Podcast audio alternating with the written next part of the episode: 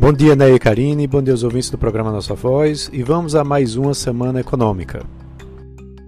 A semana promete ser bem agitada, com informações que têm potencial para mexer com a dinâmica dos mercados. Lá nos Estados Unidos, onde a política de elevação de juros e também temores de recessão têm dado tom aos negócios, há um destaque interessante para novos dados de inflação essa semana. No Brasil, a PEC dos auxílios, que deve trazer um custo de 41 bilhões de reais ao governo, deve ser votada na terça-feira, no segundo turno na Câmara dos Deputados. Outros importantes indicadores econômicos vão ser divulgados também na Europa e na Ásia. E, interessante e importante, começa oficialmente a temporada de resultados das empresas americanas no segundo trimestre.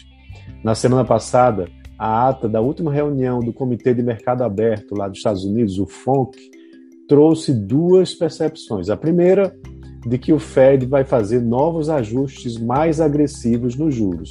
E a segunda, de que o ciclo de aperto monetário vai ser mais curto do que se pensava, e isso terminou ajudando a animar os mercados por lá e, consequentemente, no resto do mundo. Na próxima quarta-feira, chega a vez do livro bege, que representa um sumário da situação econômica dos 12 distritos do Federal Reserve lá nos Estados Unidos. Esse documento é importante porque mostra os efeitos dos juros mais altos na economia americana. Ainda na quarta-feira, sai um importante indicador de inflação lá nos Estados Unidos, que é o CPI, né, o Índice de Preços ao Consumidor, e os analistas estão prevendo uma nova aceleração da escalada de preços. Vale lembrar que o CPI avançou 1% em maio na comparação com abril e deve ter uma nova alta mensal de 1,1% no mês de junho, elevando a, taxa, é, elevando a inflação americana para algo muito próximo dos 10% ao ano. Para o índice de preços ao produtor, o PPI, que sai na quinta-feira, há também uma projeção para uma alta de 0,8%, né, puxado pelos altos preços de energia. É, mais dois indicadores de atividade econômica completam a agitada é, semana lá nos Estados Unidos. Na sexta-feira, saem os números de produção industrial e vendas do varejo referentes a junho, onde a expectativa de crescimento, é, leve crescimento 0,1% na indústria é, em relação a maio, e para o varejo, um crescimento de 0,8% após uma retração que aconteceu no mês anterior. E aqui no Brasil, com, fim da, com o fim é, da greve dos servidores do Banco Central, a divulgação do Boletim Focus volta ao normal nas segundas-feiras, né, sempre às 8h25. Né, teremos aí as indicações, as projeções das instituições financeiras para o IPCA, Selic, PIB e câmbio. Na terça-feira sai o desempenho do setor de serviços para o mês de maio, de acordo com o IBGE, e a expectativa também para uma ligeira alta, né, de repente de 0,1% em relação ao mês de abril.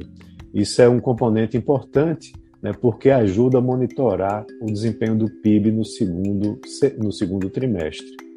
Junto com ele vem também as vendas de varejo para o mês de maio, que vão ser divulgadas na quarta-feira, e há uma expectativa de crescimento de 1,1% em relação a abril, principalmente por conta do Dia das Mães. Certo? Então, isso é importante porque esses dados, como eu já disse, é, ajudam a trazer uma expectativa mais positiva em relação ao PIB para o segundo trimestre. Lá na Europa e na Ásia, teremos uma, uma bateria de indicadores da economia chinesa que vão ser divulgados na quinta-feira à noite antes da abertura dos mercados lá pela Ásia. Produção industrial, vendas no varejo de junho e o número mais aguardado, que é o PIB do segundo trimestre. Esses números podem mexer com os negócios por conta da importância da China na cadeia global de, de, é, de suprimentos é, de insumos. Há uma expectativa para um crescimento de 1,4% para a economia do país entre abril e junho desse ano, é, comparando com o mesmo período do ano passado.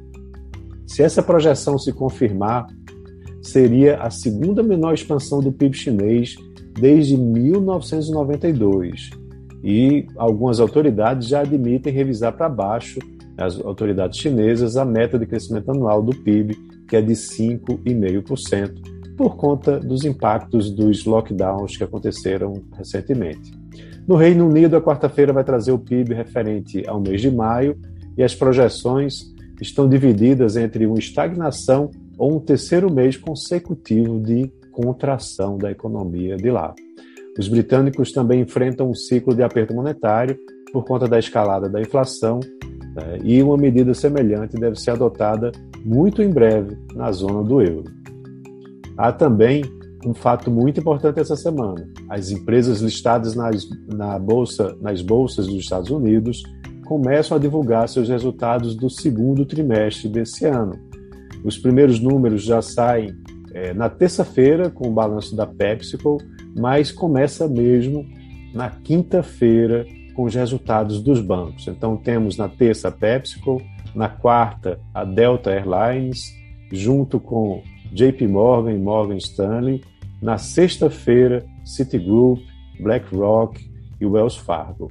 Então é isso, amigos. Um abraço a todos e uma ótima semana.